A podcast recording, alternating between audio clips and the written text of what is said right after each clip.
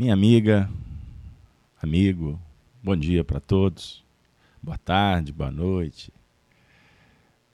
Que Deus se faça conosco, que possamos nesta manhã, neste encontro, estabelecermos mais um movimento que prodigalize a nossa evolução. O estudo do Apocalipse à luz da doutrina espírita. Vocês que estão chegando agora, muito obrigado pelo apoio aos nossos projetos ao longo da semana. E agora, no mês de dezembro, chegamos no momento de fazer uma pequena interrupção na virada do ano para retornar com novas temporadas dos diversos programas que realizamos na FIAC abraçando e agradecendo aos amigos, especificamente da Rede Amigo Espírita, na pessoa do nosso querido amigo José Aparecido dos Santos, parceiro há mais de 10 anos. Nós fomos a primeira casa espírita a produzir vídeos ao vivo. Então hoje, com essa diversidade de atividades online, as chamadas lives, nós nos sentimos extremamente felizes por ter participado desse conclave inicial, abrindo portas. Amadores, aprendizes, continuamos a nossa senda, ao seu lado, pois juntos nós conseguimos e podemos sempre muito mais. Para alcançar a meta, a perfeição relativa as possibilidades. Com Jesus e com os bons espíritos. Kardec é a nossa referência sempre. Minha amiga, meu amigo, hoje nosso encontro tem como tema Vem, Senhor. Foi retirado dos últimos versículos do capítulo 22 do Apocalipse. Estamos chegando agora nas reflexões finais desta etapa. Em 2022, nós vamos retornar com uma nova temporada, com um novo formato, atendendo outros objetivos. Então eu convido vocês para depois do descanso natalino, das suas viagens de férias, que a gente possa retornar planejando e nos esforçando para esta nova temporada pois vamos trabalhar aspectos é, ainda mais transcendentes desta obra bendita. Minha amiga, meu amigo, na última semana nós tivemos a despedida do nosso companheiro Júlio, que cumpriu a sua atividade conosco, é, vitoriosa, por sinal, competente, amistosa, amigável, e agora ele teve que cumprir as suas atividades em outros campos. Então a gente endereça um abraço, possivelmente ele está conosco no chat. E ano que vem vocês serão é, notificados das novidades que estaremos empreendendo. Beleza? Então vamos lá para esse nosso último encontro. Nós gostaríamos de trazer para vocês, como sempre fazemos, no início, a leitura do texto básico. Então eu vou chamá-los, compartilhando em tela, os versículos que serão lidos neste encontro de hoje. Farei a leitura a partir do verso 16. Bora lá? Capítulo 22, Apocalipse, o livro da revelação de Jesus Cristo a João Evangelista na ilha de Patmos. Eu, Jesus, enviei o meu anjo para vos testificar essas coisas nas igrejas.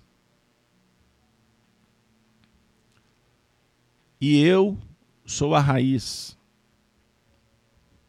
e a geração de Davi, resplandecente estrela da manhã. Continuando. E o espírito e a esposa dizem: Vem. E quem ouve, diga: Vem. E quem tem sede, venha. E quem quiser, tome de graça da água da vida. Porque eu testifico a todo aquele que ouvir as palavras da profecia desse livro que, se alguém lhes acrescentar alguma coisa, Deus fará vir sobre ele as pragas que estão escritas neste livro. E se alguém tirar quaisquer palavras do livro desta profecia, Deus tirará a sua parte da árvore da vida e da cidade santa que estão escritas nesse livro. Aquele que testifica estas coisas diz: Certamente cedo venho.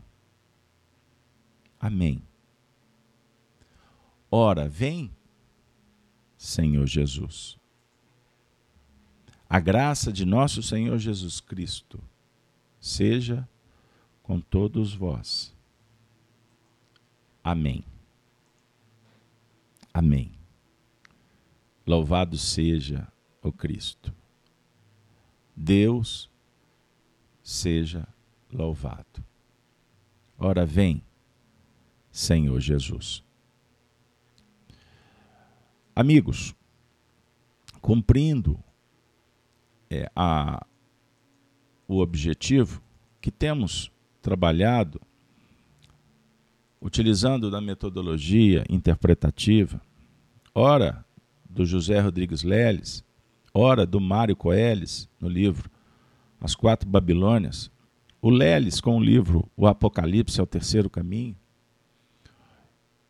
Mas a base das nossas reflexões foram a partir do filósofo, amigo, professor espírita Honório Onofre de Abreu.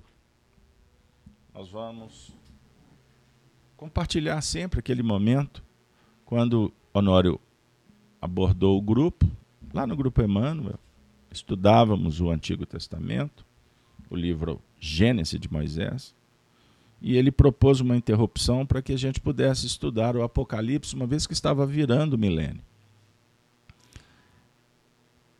Para surpresa a sensibilidade, a emoção do grupo, aceita a proposta e nós estudamos por muitos anos com ele. E ele usou de muitos recursos doutrinários, históricos, filosóficos. E ele e na época nós gravávamos as matérias. Fita cassete, gravador sobre a mesa. Eram dezenas e dezenas. Ninguém queria perder um minuto sequer. Uma fala. Pois aquele momento Honório se transformou num médium extraordinário e entidades de alta envergadura falavam por ele. Ele demonstrando clareza, objetividade, sutileza. Não era um médium ostensivo na acepção da palavra, mas se tornou uma antena especial. Então, nós, durante vários eventos, trouxemos alguns é, elementos que foram pinçados de suas falas. Um resumo. Então, agora, no nosso último encontro, eu vou procurar seguir as suas interpretações para que a gente possa, no último terço da reunião, fazermos as considerações finais. Então, peço a paciência de vocês para nos acompanhar na leitura comentada a partir de agora. Verso 17. E o espírito e a esposa dizem: Vem. E quem ouve, diga: Vem. E quem tem sede, venha. E quem quiser, tome de graça da água da vida. O Honório interpretou assim: o trecho. E o espírito e a esposa dizem: Vem. O espírito e a esposa definem um casamento entre a conceituação libertadora e a verdade no seu sentido teórico de profundidade. E o componente geratriz pela testificação na operação. Espírito como sendo a soma dos elementos fertilizantes, e a esposa o elemento fertilizável do ser. Em outras palavras, o espírito estaria representado em Adão e a esposa Eva, que é a mãe de todos os viventes.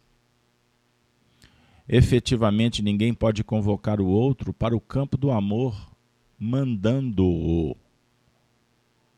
Porque o amor é irradiação divina. Quem tem autoridade no campo do amor diz: vem. Chamamento para o núcleo crístico. Vem, chamado pelo plano natural irradiador. E quem ouve, diga: vem. Só pode dizer vem em resposta quem está ouvindo, com isenção de qualquer resistência, tendo, portanto, autoridade. Quem ouve tem autoridade para falar. Venha. E quem tem sede? Venha. Quem tem sede já ouviu, mas não faz ainda. Tem sede das obras. Aquele que testifica não tem sede. O que tem sede é aquele que não está alimentando ainda e nem saciando. Ele está profetizando ainda, vislumbrando filosofando. O primeiro passo é a irradiação do pedido, porque precisa mostrar que está do lado positivo da busca. O que já ouviu e tem sede, diz: venha, porque está no papel de convocar e não no de afastar. Quem não tem sede ainda não está preocupado com as novas condições. O modo imperativo do verbo indica que há empenho a definir que a sede é um diálogo inicial para se buscar a água pura, limpa, cristalina, da verdade, do amor da justiça. À medida em que operamos, a sede é atendida, saciada. Por isso Jesus dialogou com a mulher samaritana. Vocês estão lembrados? Que buscava água no poço de Jacó e Jesus apresenta a água da vida, que dimana do peito, do coração e se transforma em um rio caudaloso, manancial infinito, infindável. Compreenderam a beleza da interpretação do evangelho cristalino? A gente sai da forma. Já aprendemos o que aconteceu. Jesus dialogava, Jesus curava, Jesus passava, Jesus partia. Então fomos informados filosoficamente. A história materializou os feitos. Milênios se passaram, estamos no século XXI, num cenário de filosofia profunda para conhecermos a nós mesmos, identificar os potenciais, falar com nobreza, com educação, com poesia, com arte, com música. Pelas expressões da caridade, do bom atendimento, da solidariedade, da disponibilidade, do compartilhamento. Não cabe mais treva. O Apocalipse soluciona. Por isso é que Jesus procurou João, João se torna médium, ele profetiza, escrevem criam símbolos para guardar a essência, para que ela ficasse como que protegida pela esfinge do Egito. Até que o homem percorresse o solo árido, a temperatura causticante durante o dia gelada durante a noite, sabendo que existem oásis no deserto, refrigério para acalmar, para dulcificar, para motivar, de sorte que a senda continue a ser percorrida. E hoje, com todos os recursos, facilidades e, acima de tudo, a experiência, a alma forjada durante vivências profundas, em reencarnações diversas, estamos agora compreendendo um pouco mais do que vem a ser essa sede, essa água, o manancial, a prodigalidade da misericórdia. Voltando, o Honório. E quem quiser, tome de graça a água da vida. Tome de graça, porque é a ação da misericórdia que funciona nesse contexto o organismo tem alto percentual de água, na faixa de 70%. Representa instrumentalidade e é a água na sua essência. Mas no plano operacional, pode ser vinho, que é o símbolo da condição de operar com o instrumento do bem. Quem se entrega ao trabalho no plano substancial e alimentício, indutor para que a criatura cresça na evolução, está transformando água em vinho. Até a orientação de João Batista, a água era elemento valioso no campo da aprendizagem, impregnada de constrangimento de fora para dentro com os aspectos estudados até agora, notemos que a água tem poder de se transubstanciar de acordo com o nosso comando mental.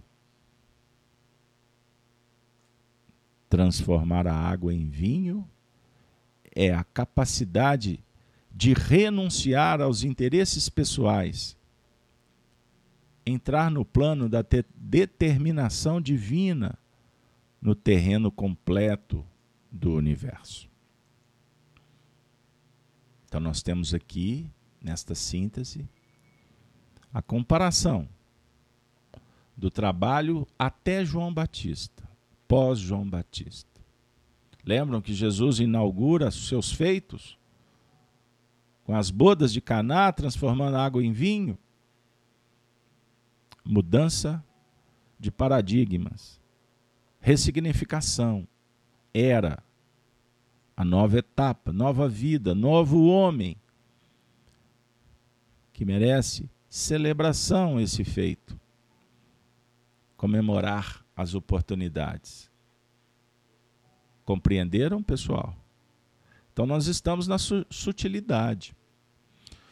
Quando transforma-se a água em vinho, significa uma operação bendita, eficiência. E aí o papo chega em João Batista. Observe. A, a chamada metanoia. Então nós temos aqui nas diversas passagens que dialogam no mesmo contexto. E vai uma dica. Uma crítica construtiva. Eu vi um artigo escrito aí no Movimento Espírita e diversos comentários sob o ponto de vista do Antigo Testamento, se ele é válido ou não para os espíritas. Naturalmente, nós vamos aprendendo, nós vamos crescendo. E favorecidos pelas dicas dadas por Kardec, interpretada por diversos autores espirituais e encarnados também, mas a se destacar Emmanuel quando coloca o Antigo Testamento como uma pedra angular do edifício. E diante de um plenário de décadas e décadas de estudo espiritistas em torno do Antigo Testamento e do Novo Testamento, concluímos que estudar o Evangelho por recorte é a dica face às nossas limitações. Da mesma forma, Espiritismo. Eu quero passar uma ideia e eu cito um texto. Está lá na revista, no livro dos Espíritos. Aí eu justifico. Mas lembrem-se, são apenas pequenas verdades ou pontos de vista a definir que o Antigo e o Novo Testamento, com a chegada do Espiritismo, se transforma num livro só. A questão é que nós é que temos dificuldade de amarrar, de fazer as conexões. Compreenderam? E isso me faz recordar do Espírito Emmanuel quando trouxe uma passagem de um estudo interpretativo do Evangelho no romance Renúncia, quando o padre Damiano conversava com Alcione. E eles dialogam sobre a importância de estudar as pérolas dos versículos do Evangelho que encerram, que trazem como síntese o pensamento crístico, mas é uma semente. Chegaremos num tempo em que o livro Apocalipse se torna a cumeira a culminância de todo o processo evolutivo, como o livro A Gênese, na sua expressão original, publicada por Kardec, é a culminância de todo o conjunto do Pentateuco, corroborado com outros conteúdos disponibilizados em cartas, escritas por Kardec, na Revista Espírita, que era a rede social que ele fundou no século XIX. E nós estamos aqui pegando um grãozinho. Mas importante, que precisa ser considerado como um grande troféu, valoroso, pois foi necessário caminhar por muitas sendas para se chegar aonde chegamos.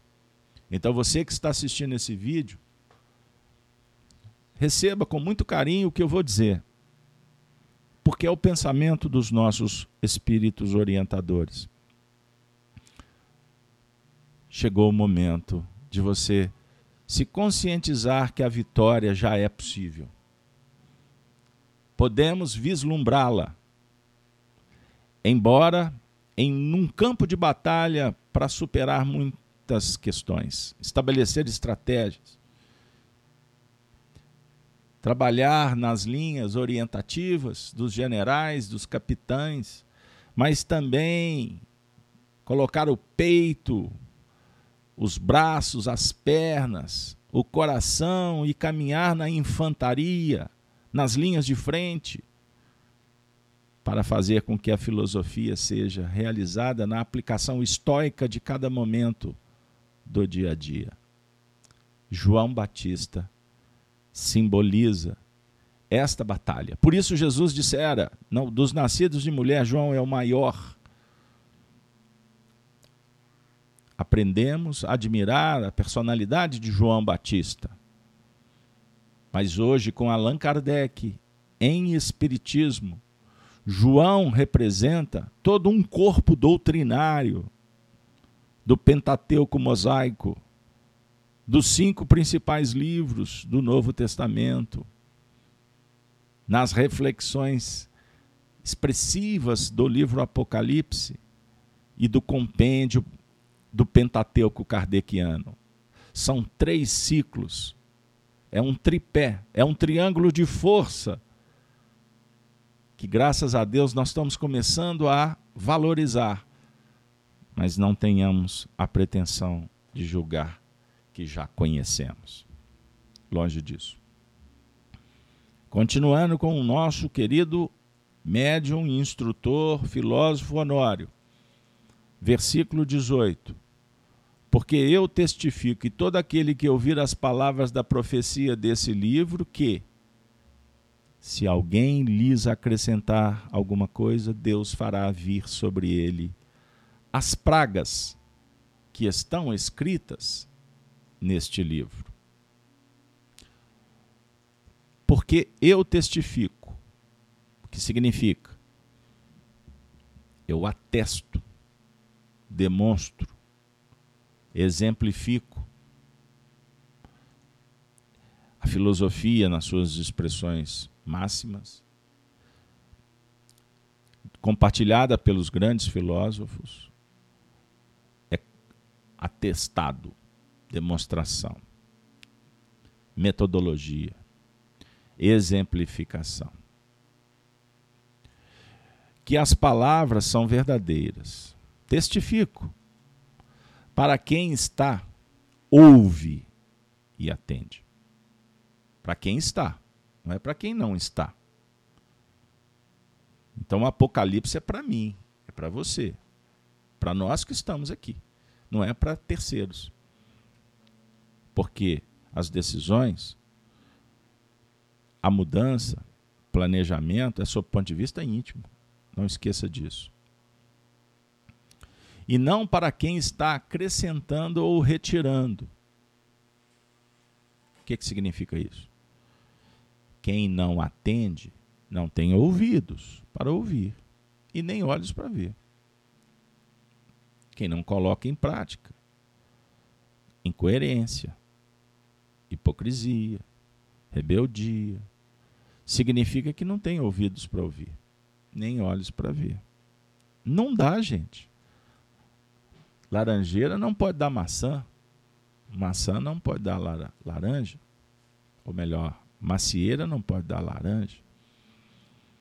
Esse texto tem uma sabedoria de profundidade, a definir que, sem dúvida, quem aprende, grava, ouve e enxerga, tem responsabilidade nova no contexto.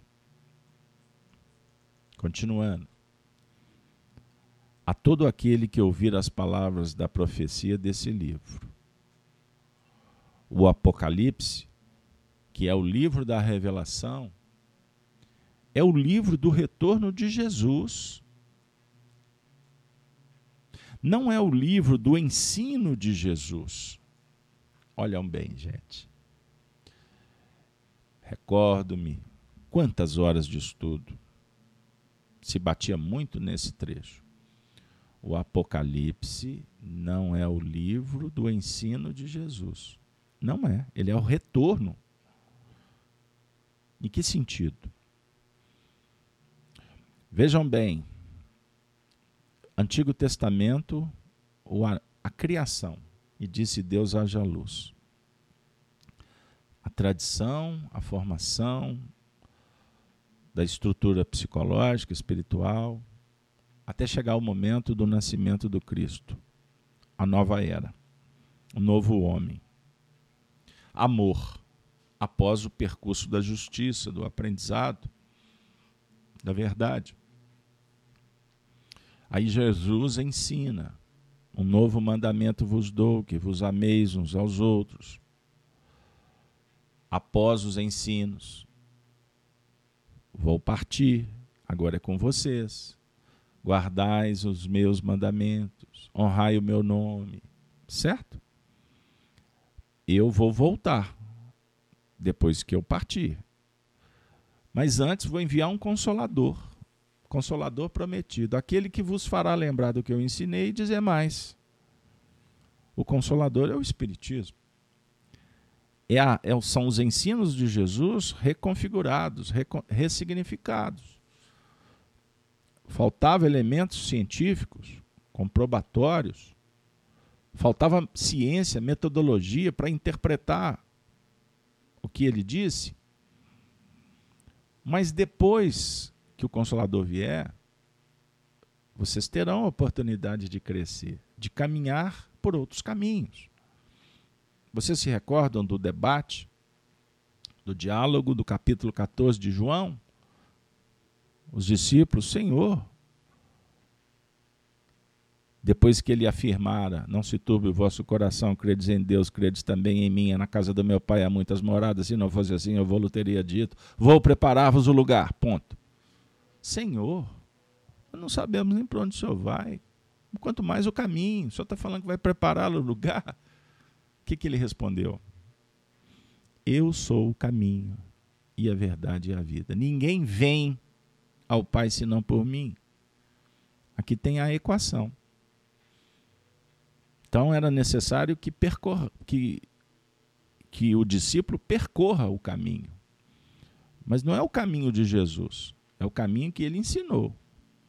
Porque o caminho é pessoal, é conquista, é descoberta. E o caminho propõe vida, verdade, certo? Mas depois eu vou voltar e vou ficar com vocês. Para cumprir a profecia, estarei convosco até o fim. Então, o Apocalipse, gente, não é ensino de Jesus. É o livro da revelação, que fala sobre o retorno. É um processo. Compreendam isso. É o processo se consolida exatamente na aplicação do conceito que já temos. A segunda vinda de Jesus Prestem atenção, gente, que aqui nós temos uma das frases que representa talvez a, a essência da essência do Apocalipse. Apocalipse não é ideia escatológica, final de tempo, destruição. Ah, vai acontecer isso, aquilo lá fora. Embora faça parte do menu, não é? Observem essa frase. A segunda vinda de Jesus não se dará por nova imersão entre nós de um coração que vem para ensinar. Ele não vai reencarnar. Não é isso. O Espiritismo é compreendido como a doutrina dos Espíritos. E por isso, tem uma ação na intimidade da nossa vida mental. E pelo que já aprendemos, somos convocados, somos convocados hoje a cooperar com o próximo, que é Jesus de volta diante de nós. Então Jesus volta através do próximo é o livro da consciência plena do conhecimento. E nós ficamos lutando e discutindo coisas desconectadas da realidade operacional. Não é o que anda acontecendo no mundo atual? Mas sempre aconteceu, só que agora a gente tem mais notícia porque tem rede social. Mas discutimos, discutimos e não saímos do lugar pois muitas das discussões nos desconectam de nós mesmos. A personalidade se distancia da essência. Ela não ouve a consciência, a voz interior. Por isso vivemos num mundo irreal, ilusório, material. A gente acha que a matéria é que é, que é verdadeira. A ciência hoje dialoga com energia, com espírito. Compreendam isso. O assunto é transcendente. Não dá para ser tiro curto. Então eu peço desculpa para quem faz perguntas assim. Vai ao ponto. Responda isso. Me desculpe, mas não é aqui que nós vamos ter respostas prontas. Nosso papel aqui é informar, é compartilhar interpretações, mas nós não temos ideia de influenciar, de convencer. Percebam isso.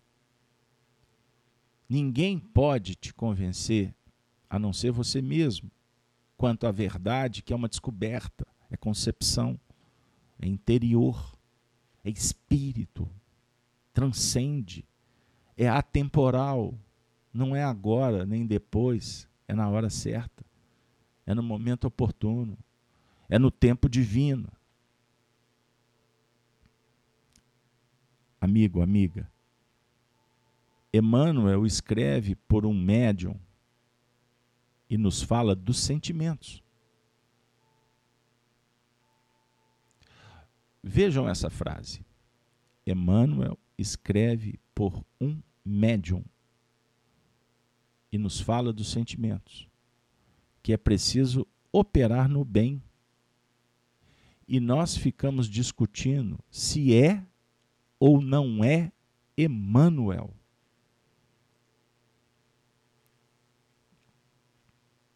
Chico Xavier se comunicava no grupo Emmanuel.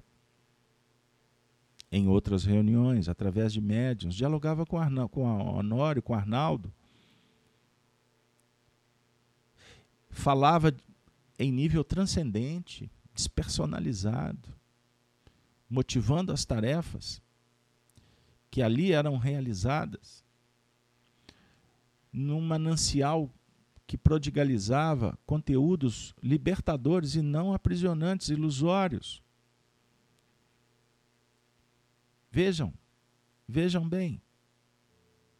Vocês que acompanham os nossos estudos semanais, por exemplo, para traduzir a ideia, nós fazemos um programa Chico Live Xavier, contando histórias, os feitos, obra, realizações, família, amigos, toda sexta-feira. Nós temos que fazer um esforço compartilhando determinadas informa informações para ajudar as pessoas a se desnovelarem de teias que confundem, que distanciam, que tiram do foco então, quando você vai para a rede social, num cenário pseudo-espírita, que é muito mais mediúnico ou ilusório, fantasioso, do que realmente a espírita, mesmo que tenha até o dístico, a instituição, o CNPJ, reconhecido publicamente como espírita. E a gente está passeando num jardim de infância discutindo o sexo dos anjos. Eles reencarnaram Emmanuel para desautorizar médiums. É, o Chico se transformou em Deus para promover não sabe lá quem, vender o que, afinal de contas. E há pouco tempo eu dei entrevista para um, um companheiro que vai publicar um trabalho ano que vem, e eu disse assim, e ele me disse, aliás, que o movimento espírita é todo, está todo dividido em torno de polêmicas. Eu ouvi, respeitei, me calei e fiquei pensando: movimento dividido? Como assim? Qual movimento que é unido? Movimento é movimento. Movimento é expressão de indivíduos. E na sua grande maioria, no estágio terreno, nós estamos divididos. Nós não conseguimos conectar a nossa persona com a nossa essência, quanto mais com o próximo. Então, ter ideia de unidade perfeita é um atestado de incompreensão evolucional. Porque se discute um monte de coisa que não agrega, que não congrega.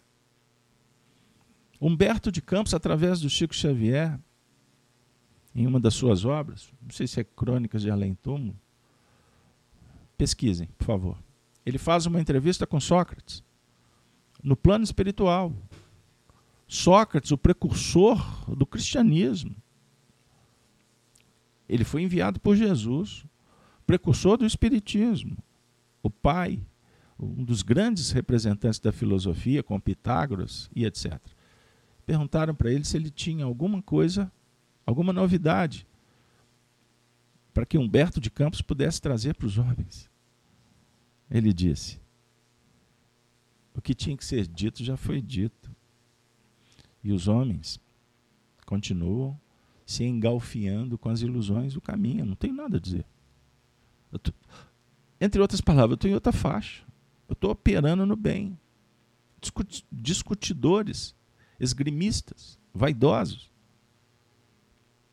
Então, vejam que o Anório trabalha conosco e trabalhou durante muitos anos no Grupo Emmanuel. E era, não é só Honório, a gente fala muito dele, mas era uma equipe. A base do livro Luz Imperecível que ele publicou, eu não canso de repetir porque eu tenho um compromisso histórico. Eu tenho um compromisso não com personas. Mas eu já vi pessoas até do próprio grupo falarem em verdades. Possivelmente porque desconhecem. Não tem ninguém mal intencionado nesse campo. Mas o trabalho que o Honório publicou no Luz Imperecível foi desenvolvido por José Damasceno Sobral. O Honório revestiu, chamou o Sobral, que prefaciou, publicaram como Honório o codificador, o organizador. Porque o compromisso nessa escola de espiritismo é apagar as personas. Essa frase está dizendo: Emmanuel escreve por um médium. Ele não está citando o nome de Chico Xavier. Porque Emmanuel não usou, não trabalhou apenas com o Chico Xavier. Eles trabalham em colegiado, gente. Que dificuldade é essa de entender? Emmanuel não reencarnou. Para responder, caso você queira perguntar. Porque se ele tivesse reencarnado e dado, inclusive, o endereço, gente, isso não é espiritismo nem aqui, nem na Conchinchina. Isso não tem pureza nenhuma, isso não tem lógica. Porque os espíritos, mesmo nobres, superiores, quando reencarnam, eles vão viver o fenômeno natural da vida, do esquecimento, porque foram orientadores espíritas, não significa que vão ser espíritas, ou que vão conduzir as massas. Chico Xavier reencarnou como rainha duas vezes. Ontem eu, eu fiz um estudo sobre a Rainha Joana. E vocês sabem que, por coincidência, à noite eu fui assistir um evento, por acaso, um histórico sobre Hatshepsut, a, a maior rainha da história do Egito, do poder do poderoso império egípcio.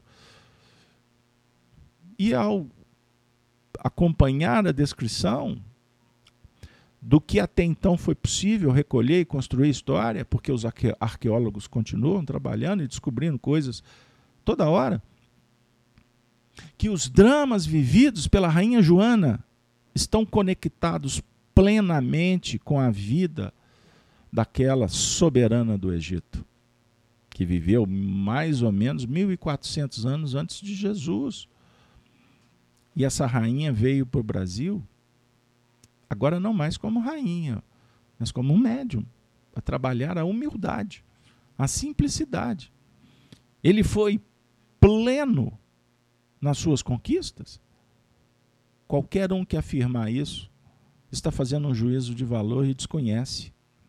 E não tem competência para avaliar o histórico espiritual de quem quer que seja, e nem mesmo de si mesmos porque nós não, não, não nos conhecemos, como é que eu vou dar um atestado de vitória ou de derrota para o próximo? Isso não é espiritismo. Pode até falseado se apresentar. Isso não é um diálogo perfeito com os planos da evolução, da descoberta, da complexidade da psique. Ah, minhas amigas, meus amigos se alguém lhes acrescentar alguma coisa. Em função do interesse pessoal, adaptar o Evangelho. O que, que significa isso? Acrescentar o Evangelho é adaptá-lo em função do interesse pessoal. O que acrescenta e vai receber a praga é aquele que está gravitando ainda com os processos da retaguarda, porque já vê a nova vida do outro lado, mas adora a vida do lado de cá. Deu aí? São aqueles que às vezes nos procuram na casa espírita, adoram as reuniões e dizem: Mas eu não abandono o meu sistema de jeito nenhum. Não, abandona não. Honório viveu isso. Eu estou caminhando lá para chegar nos tempos dele. Eu tenho 35 anos de espiritismo. Nós vivemos isso aqui o tempo todo. Eu não abandono o meu sistema. Eu não tenho tempo, eu não posso. A festa é prioridade. A consulta não tem problema ser marcada no dia da reunião. Né?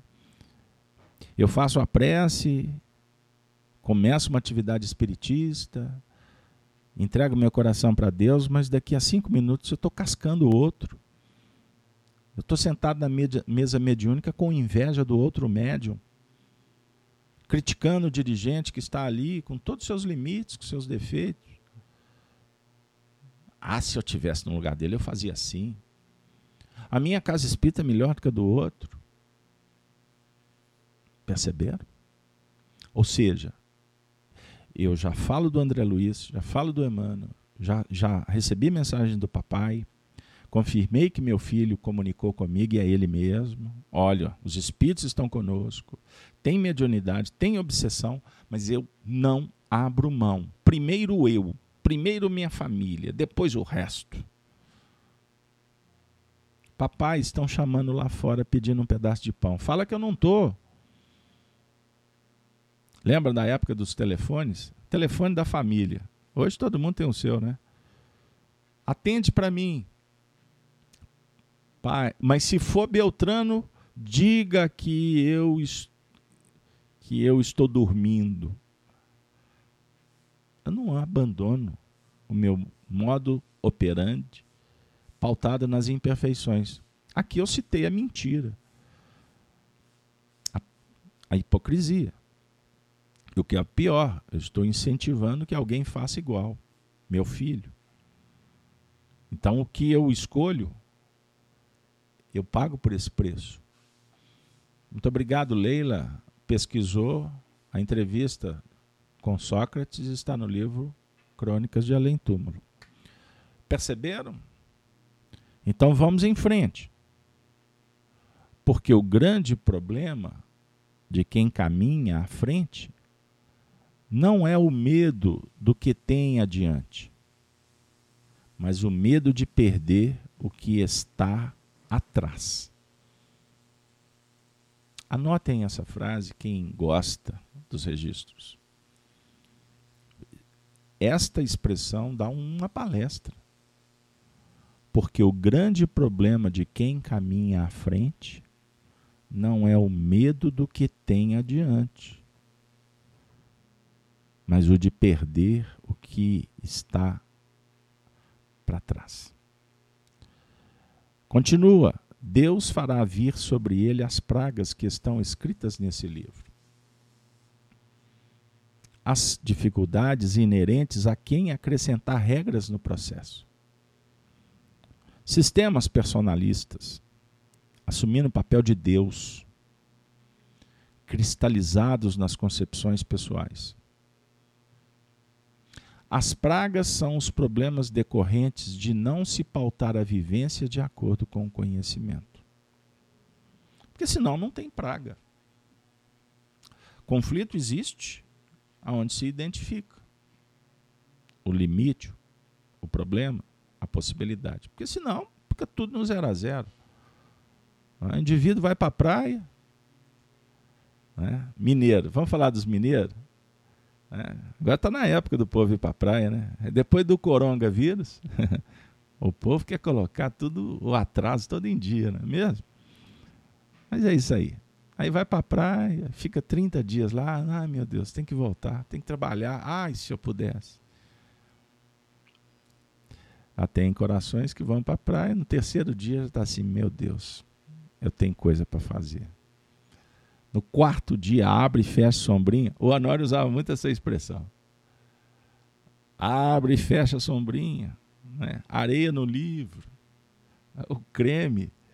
O creme esfacelado no chão. Ai, meu Deus, olha a água. Meu Deus. Tem alguma coisa de errado. Ai, eu vou voltar. Agora vai ser diferente. Agora eu vou me dedicar. Não é isso? Agora eu vou ceder. Eu vou perdoar. Vou rever o conceito, vou ressignificar. Porque surgiu uma praga. Então, o Apocalipse está dizendo: Deus fará vir sobre ele pragas. É Deus? A expressão é pé da letra? Somos nós é que vamos descobrindo e, naturalmente, tendo elementos para fazer escolhas. E toda escolha sugere renúncia. Temos que abrir mão de alguma coisa. Se não, há também as pragas externas. O Apocalipse está dialogando conosco. Os flagelos destruidores, Allan Kardec esclarece no Livro dos Espíritos, terceira parte, leis morais, lei de destruição, desencarnação, doença, peste, vulcão, tsunami, é, deslizamento de terra, crise econômica, falta de dinheiro, doença, desencarnação, são pragas? Sim. Que batem na nossa porta, porque nós estamos dentro de um contexto, você não está vivendo separado. Você faz parte de uma engrenagem, você é uma peça de um grande organismo, o organismo da vida, do planeta, da família na sociedade. Então, quando destoamos, desarmonizamos, a doença se instaura, não sara. Para que a gente possa ter a oportunidade de valorizar e colocar os pés na estrada de novo e fazer diferente. Vamos para o verso 19? E se alguém tirar qualquer palavras desse livro, ou do livro dessa profecia, Deus tirará a sua parte da árvore da vida e da cidade santa que estão escritas nesse livro. Vamos embora? São dois perigos aqui que podemos incorrer. Porque hoje estamos envolvidos com muita gente, e em se tratando dos valores espirituais, ficamos suscetíveis de atuar decisivamente no campo mental dos indivíduos. Devemos ter o cuidado de não formalizarmos teses e acrescentar pensamentos próprios, e nem de retirar ideias e diretrizes importantes do livro. Quanto mais permanecermos nos postulados que o Evangelho nos propõe, mais segurança no processo de orientação e esclarecimento. O livre-arbítrio atuando dentro de uma linha de homologação da consciência. No Evangelho, temos a parábola do mordomo infiel que se ajusta ao versículo. Aquele que adota um processo de julgador das pessoas quando já está cansado de saber que precisa amar, elegeu a árvore da ciência do bem e do mal como sustentadora no espaço e nos mundos, deixando de amar. Nós somos convocados a amar e não a julgar, como no tempo de Moisés. Pessoal, na próxima temporada nós prometemos que vamos revisar muitos temas. Porque esta expressão ela mereceria um tempo considerável para refletirmos. Mas na essência, o trecho indica o cuidado com o pré-julgamento. Kardec, no livro A Gênese, aponta o pré-julgamento como uma imperfeição que nós cultivamos, que geram pragas, sofrimentos, retorno para reparação. Pois, como eu disse no início, nós não temos competência para julgar o outro. O Honório faz uma referência, como nós estudávamos, e isso era muito vivo na sua memória, A memória do, do Honório era pródiga, privilegiada. Foi forjada no tempo. Conheçam um pouco da biblioteca de Filipe II na Espanha. Só uma dica. Voltando. No Antigo Testamento nós temos as duas árvores, a árvore da vida e a árvore da ciência do bem e do mal. Quando entramos nos territórios da mente discursiva, crítica, analítica, racional, podemos fomentar o julgamento das pessoas. E quanto às relações, no livro Gênesis, no Éden, nós temos a árvore da vida. O que sustenta é o amor e não o do julgamento, como no tempo de Moisés. O Honório está se referindo aos estudos do Antigo Testamento. Lembrando que Kardec nos apresenta Moisés como legislador responsável por trazer a justiça, a lei de justiça que ele aprendeu no Egito Antigo. Então Moisés bebeu da tradição milenar, daqueles espíritos que vieram de outros orbes para auxiliar no processo evolutivo do planeta, e ele se comprometeu com a parte religiosa, filosófica, daquela academia maravilhosa do Egito Antigo. E dali ele orienta toda uma nação de milhões de espíritos que vieram do mundo espiritual, de outros orbes, com muito conhecimento, mas com dificuldades no campo moral rebeldes, orgulhosos. Caracteriza-os Allan Kardec e Emmanuel. Nos faz recordar de Kardec no livro A Caminho da Luz. Emmanuel dá o nome de a raça capelina. Kardec é a raça adâmica, para veicular a mensagem a Adão do Antigo Testamento. Não importa de onde vieram, isso é detalhe.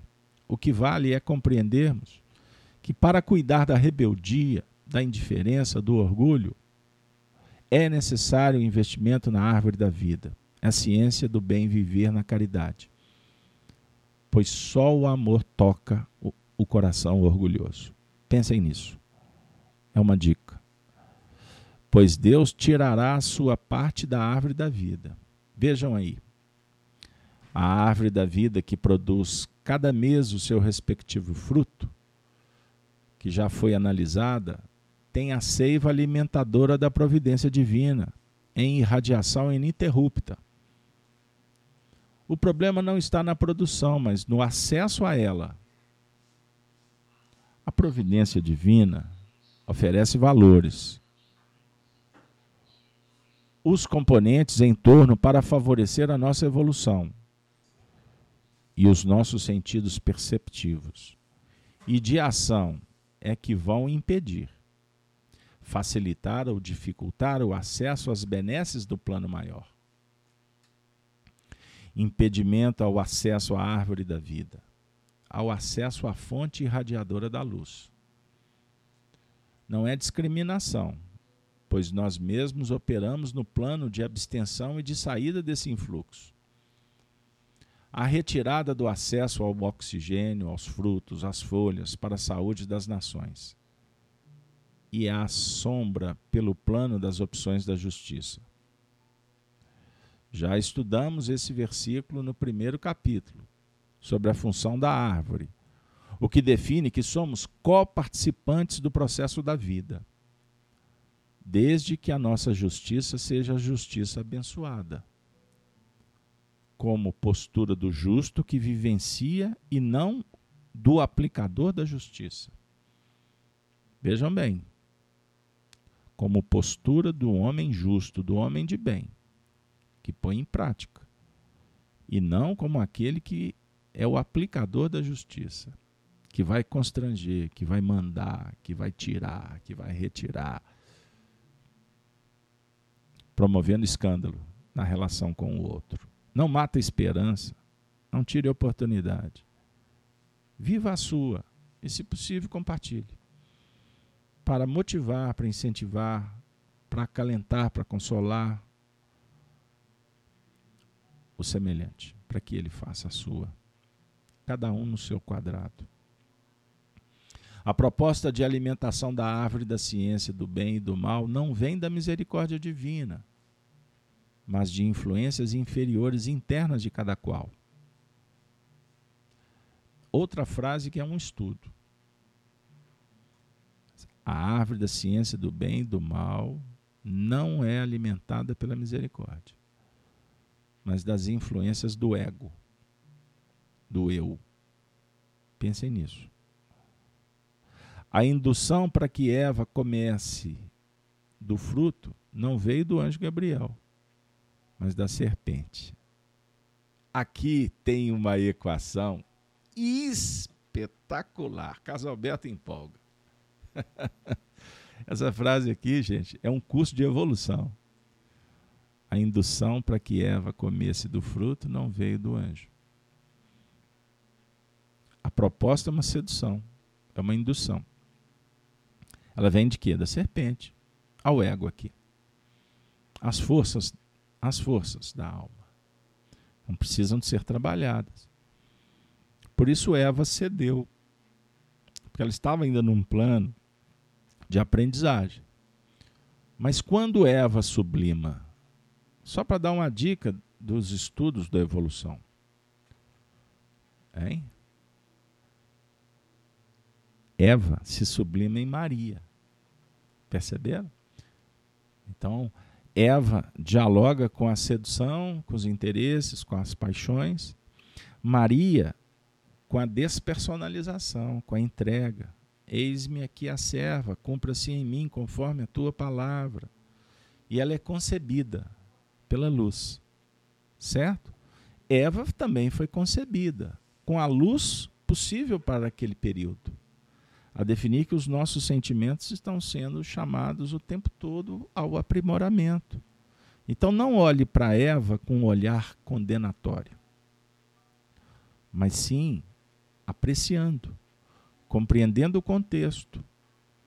E quando olharmos para Maria, não vamos nos prender apenas nas atitudes, mas no que ela representa sobre o ponto de vista do potencial que está dentro de você. Sublime. Tudo está dentro de você. Maria viveu, conquistou, tinha autoridade. Mas quando nos encantamos com a sua augusta presença como mãe de Jesus, ela está falando da maternidade que nos acolhe, da maternidade que está em potencial dentro de nós para prodigalizar a vida. Maternidade e mediunidade se confundem, é, inter, é intermediação para que o fluxo, a seiva, fomente a árvore, a vida, os frutos, a multiplicação e da Cidade Santa, o que o Honório disse? Integração vibracional de efetiva sustentação pessoal. Porque ninguém pode ser incluído nesse livro de fora para dentro. A inclusão no Apocalipse é opção de vida. Opção de vida, integração vibracional. A Cidade Santa é interna é bem-estar, é reconforto, é alegria, é paz. Perceberam, gente? É vibração. É vibração. Extraordinário isso. Eu acho que cabe. Eu vou fazer uma adaptação rápida aqui. Cabe. Eu achei um texto despretensioso, autor anônimo, Acho que eu já trabalhei esse texto em algum momento. Não me lembro. Veja que interessante a reflexão, para ela encaixar aqui nesse plano vibracional essencial. Cidadão das estrelas. Você que desceu à Terra para mais uma experiência no corpo, jamais deixou de ser um cidadão do universo. Sua verdadeira natureza não é desse ou daquele lugar, mas do infinito.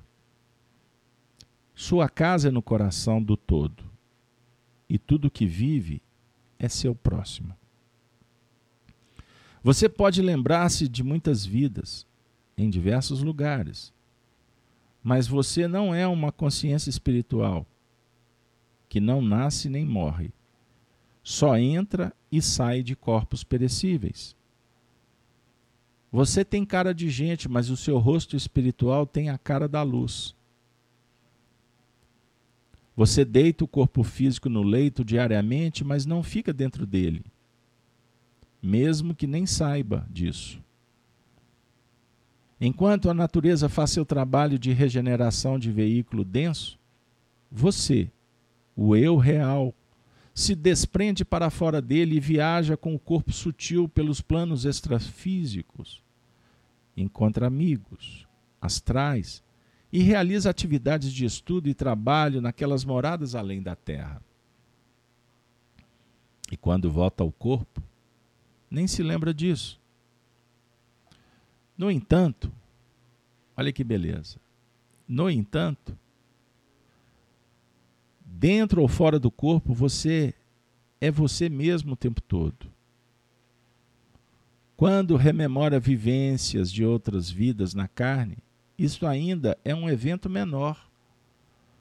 Na verdade, você precisa de se lembrar mesmo é de algo mais, além das lembranças de vidas passadas. Muitas vezes cheias de condicionamentos limitantes e coisas mal resolvidas. Você precisa se lembrar das cidades astrais e dos sítios extrafísicos para perceber que veio de outros planos e que é um ser de luz, um viajante eterno, e que nada pode limitar o seu desenvolvimento ou condicioná-lo a este ou aquele corpo, ou aquela vida ou situação específica. Você carrega o fogo estelar em seu peito. Você não é homem nem mulher, nem branco, negro, amarelo, vermelho. Você é da raça da luz. É parceiro das estrelas. Sempre foi. No momento, você está hospedado num corpo denso, emprestado pela Mãe Terra. Então agradeça a ela a oportunidade de aprendizagem enquanto está na carne. E trate com muito cuidado desse veículo de argila que ela lhe ofereceu com amor. Tenha respeito e admiração por quem te recebe e contribui em teu despertar. Porém, Jamais se esqueça de sua verdadeira natureza espiritual. Mantenha os pés no chão, mas permaneças ligado ao alto de onde vêm suas melhores inspirações. Respeite o caminho terrestre por onde caminhar, mas não perca o brilho estelar dos teus olhos. Não deixe as coisas do mundo bloquearem sua luz. Da mesma forma que o barco pode entrar no rio, mas o rio não pode entrar nele, pois afundaria. Entre no mundo, mas não deixe as coisas do mundo afundarem seu barco e afogarem sua lucidez. Viva o que tem que ser vivido, mas sem perder por longo tempo o discernimento e a consciência de tua luz pelo que acontece. Você é mais do que imagina. Todos nós somos. E se concentrar melhor e mais atenção, bloqueará diversos de seus potenciais adormecidos. Se escolher desabrochar, desabrochará. Mas, lembre-se, nada acontece da noite para o dia. Tudo demanda exercício e paciência. E a ansiedade com qualquer resultado a curto prazo, com certeza, envenenará seus melhores propósitos. Apenas estude, e se empenhe da melhor forma possível, sem preocupações com resultados ou condições. Seu empenho amoroso o levará a prestar atenção em algo a mais na vida e em você mesmo. E isso é fundamental. Você é um cidadão do universo. Sempre foi, sempre será. Vibração eis o resultado da sua produção. E nós vamos caminhando para o fim com os, o versículo Aquele que testifica essas coisas diz: Certamente cedo venho. Amém. Ora, vem, Senhor Jesus. Vem, Senhor Jesus. A graça de nosso Senhor Jesus Cristo seja com todos. Amém. Pois o Senhor é necessário haver quem direcione e comande. Nós somos servos. Jesus, o que opera como refletor do pensamento divino. E Cristo, o que define o amor dinamizado. Jesus se faz presente no Cristo que está em cada um de nós. Vem suplicamos, vem, Senhor Jesus. Vem, oportunidade. Vem, vida. Espiritualidade bendita, muito obrigado. Mentores da casa de Kardec, por ter nos concedido a honra de, por quase sete anos, estarmos estudando o Apocalipse o ciclo promovido, programado, está se concluindo nesse encontro. Número 264. E antes de começar a transmissão, um dos nossos orientadores disse assim: Faça, Carlos Alberto, a soma 2, 6 e 4. Eu fiz 12. Ele disse: doze. Os discípulos, os signos, os meses, os doze representam o trabalho despersonalizado, o espírito de colaboração que é universal. Por isso, em nosso lar, nós temos os seis ministérios que vão compondo as suas lideranças, os grupos, dinamizado no número de 72 e depois nos 500 da Galiléia. São as comunidades espirituais que se reúnem para nos inspirar, motivar, ensinar na grande marcha evolucional. Trouxemos diversas vezes Emmanuel, o espírito revelador, que através de Chico Xavier e outros médiuns afiançaram que nesse período de regeneração que vamos entrar em breve, para não dizer que já estamos entrando, pois não existe datas fechadas, o planeta viverá uma outra etapa muito importante. Regeneração.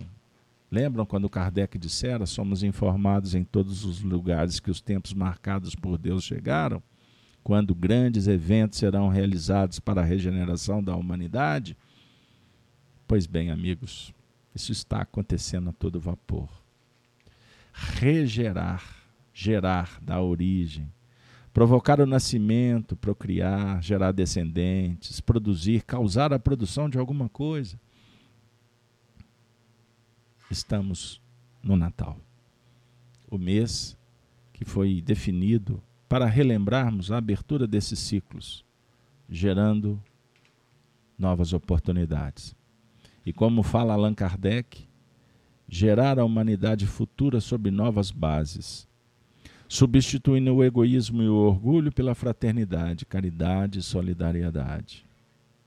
As instituições do mundo velho não farão mais sentido nesse novo mundo. Vem, Jesus, nós te agradecemos e que possamos ter lucidez, sabedoria, para compreender o que realmente vem significar amadurecimento. Amadurecer é ter cuidado com o que diz, respeitar o que ouve e meditar sobre o que pensa. Nós estamos com o coração sensibilizados pela conclusão, por esse encontro, pela relação com vocês.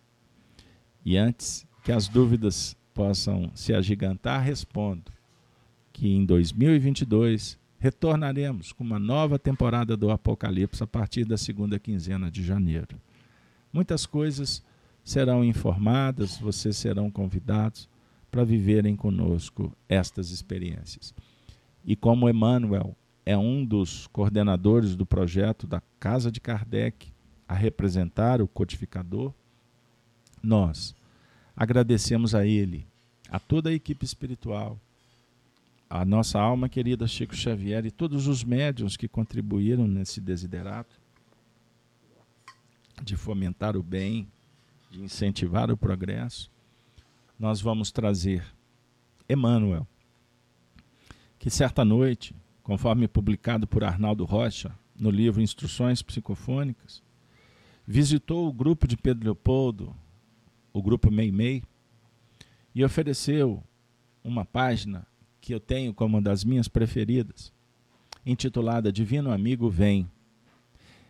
E com ela nós vamos encerrar o encontro da noite, do dia, da manhã, da madrugada, esperançosos que nós tenhamos contribuído de alguma forma para um momento prazeroso em sua vida. Que as nossas visitas no seu lar, no sítio, na fazenda, no carro, aonde você está com o móvel fazendo caminhada, que a gente possa ter chegado de uma forma sutil, carinhosa, respeitosa e compartilhado apenas um pouco de luz, sugerindo esperança, consolo, amor, trabalho, caridade, confiança, esperança, fé, renovação, ascensão. Que Deus abençoe a você, a sua família, a sua casa espírita, você que frequenta outros grupos religiosos, levem para os amigos evangélicos, católicos, budistas, judeus, muçulmanos e etc., umbandistas, o pessoal do candomblé, levam todos o nosso abraço respeitoso. Na diversidade, nós nos interagimos cada vez mais com o Cristo, quando o Espírito é de Natal. E então é Natal. E então é Natal. Nasceu o Deus menino, como afirma a música. E nasceu o Deus menino. O Deus menino. E nasceu o futuro, que tanto sonhamos. E nasceu você amanhã, cheio de vida, de habilidade, de conhecimento, de possibilidade. E nasceu um novo tempo. Mas enquanto isso, Emmanuel, o benfeitor de tantos momentos, nos envolve espiritualmente nesse momento, abraça a todos. Meimei, os espíritos distribuem flores, desejando um Feliz Natal para vocês. Mas Emmanuel, interpretando o Apocalipse nas suas expressões do versículo 17 e 20, e o Espírito e a noiva vem, vem, vem, certamente cedo venho, amém, vem Senhor Jesus. Ele diz assim, em prece: Senhor, tu que nos destes no tempo, o sábio condutor de nossos destinos, faze-nos entender a bênção dos minutos, a fim de não perdermos o tesouro dos séculos. Faze, Senhor. Porque o tempo, Senhor, guardando-nos a alma nos braços das horas incessantes, embora nos amadureça o entendimento, não nos ergue da terra ao encontro de ti. Por ele, temos as horas do berço e a hora do túmulo, a hora de semear e a hora de colher, a hora de rir e a hora de chorar.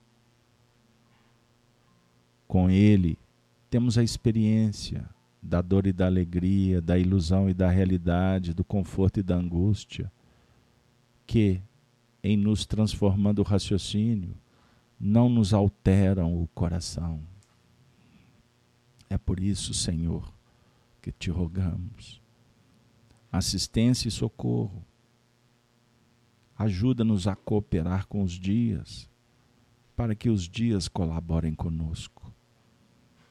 Ensina-nos a buscar a hora de te buscar-te, no respeito aos teus desígnios, no trabalho bem vivido, no estudo de tuas leis, no serviço aos semelhantes, na contemplação de tua grandeza e na ação constante no bem. Senhor, livra-nos da inércia, porque sem a tua bênção, a ronda dos milênios é só repetição, prova e monotonia. Divino amigo, vem e ampara-nos a senda, porque sem ti o tempo, embora sendo luz e embora sendo vida, sem que te procuremos, deixar-nos aclamando nos abismos da sombra, da aflição e da morte. Livra-nos, Senhor. E suplicamos, Divino amigo, vem. É por tudo isso, Senhor, que te rogamos assistência e socorro. Nos destes o tempo. E suplicamos, esteja conosco estejam com todos. Abençoe os lares, abençoe a comunidade, abençoa a sociedade, abençoa a humanidade. Ó oh, Senhor, dá-nos o privilégio da caridade, para que possamos percorrer as trilhas que elevarão à eterna felicidade. Ser bendito, Senhor. Ser bendito, Senhor. Que Deus abençoe a todos e que tenhamos momentos de muita paz. Com alegria na alma, chegou o momento de nos despedir do ano de 2021 com a saudação dos cristãos dos primeiros tempos. Ave Cristo, os que aspiram à glória de servir em teu nome, te glorificam e saúdam. Ave Cristo, brada os teus servidores das minas das Gerais, da terra dos inconfidentes, que suplicaram: Vem, Senhor, vem, Senhor, e nos liberte para sempre.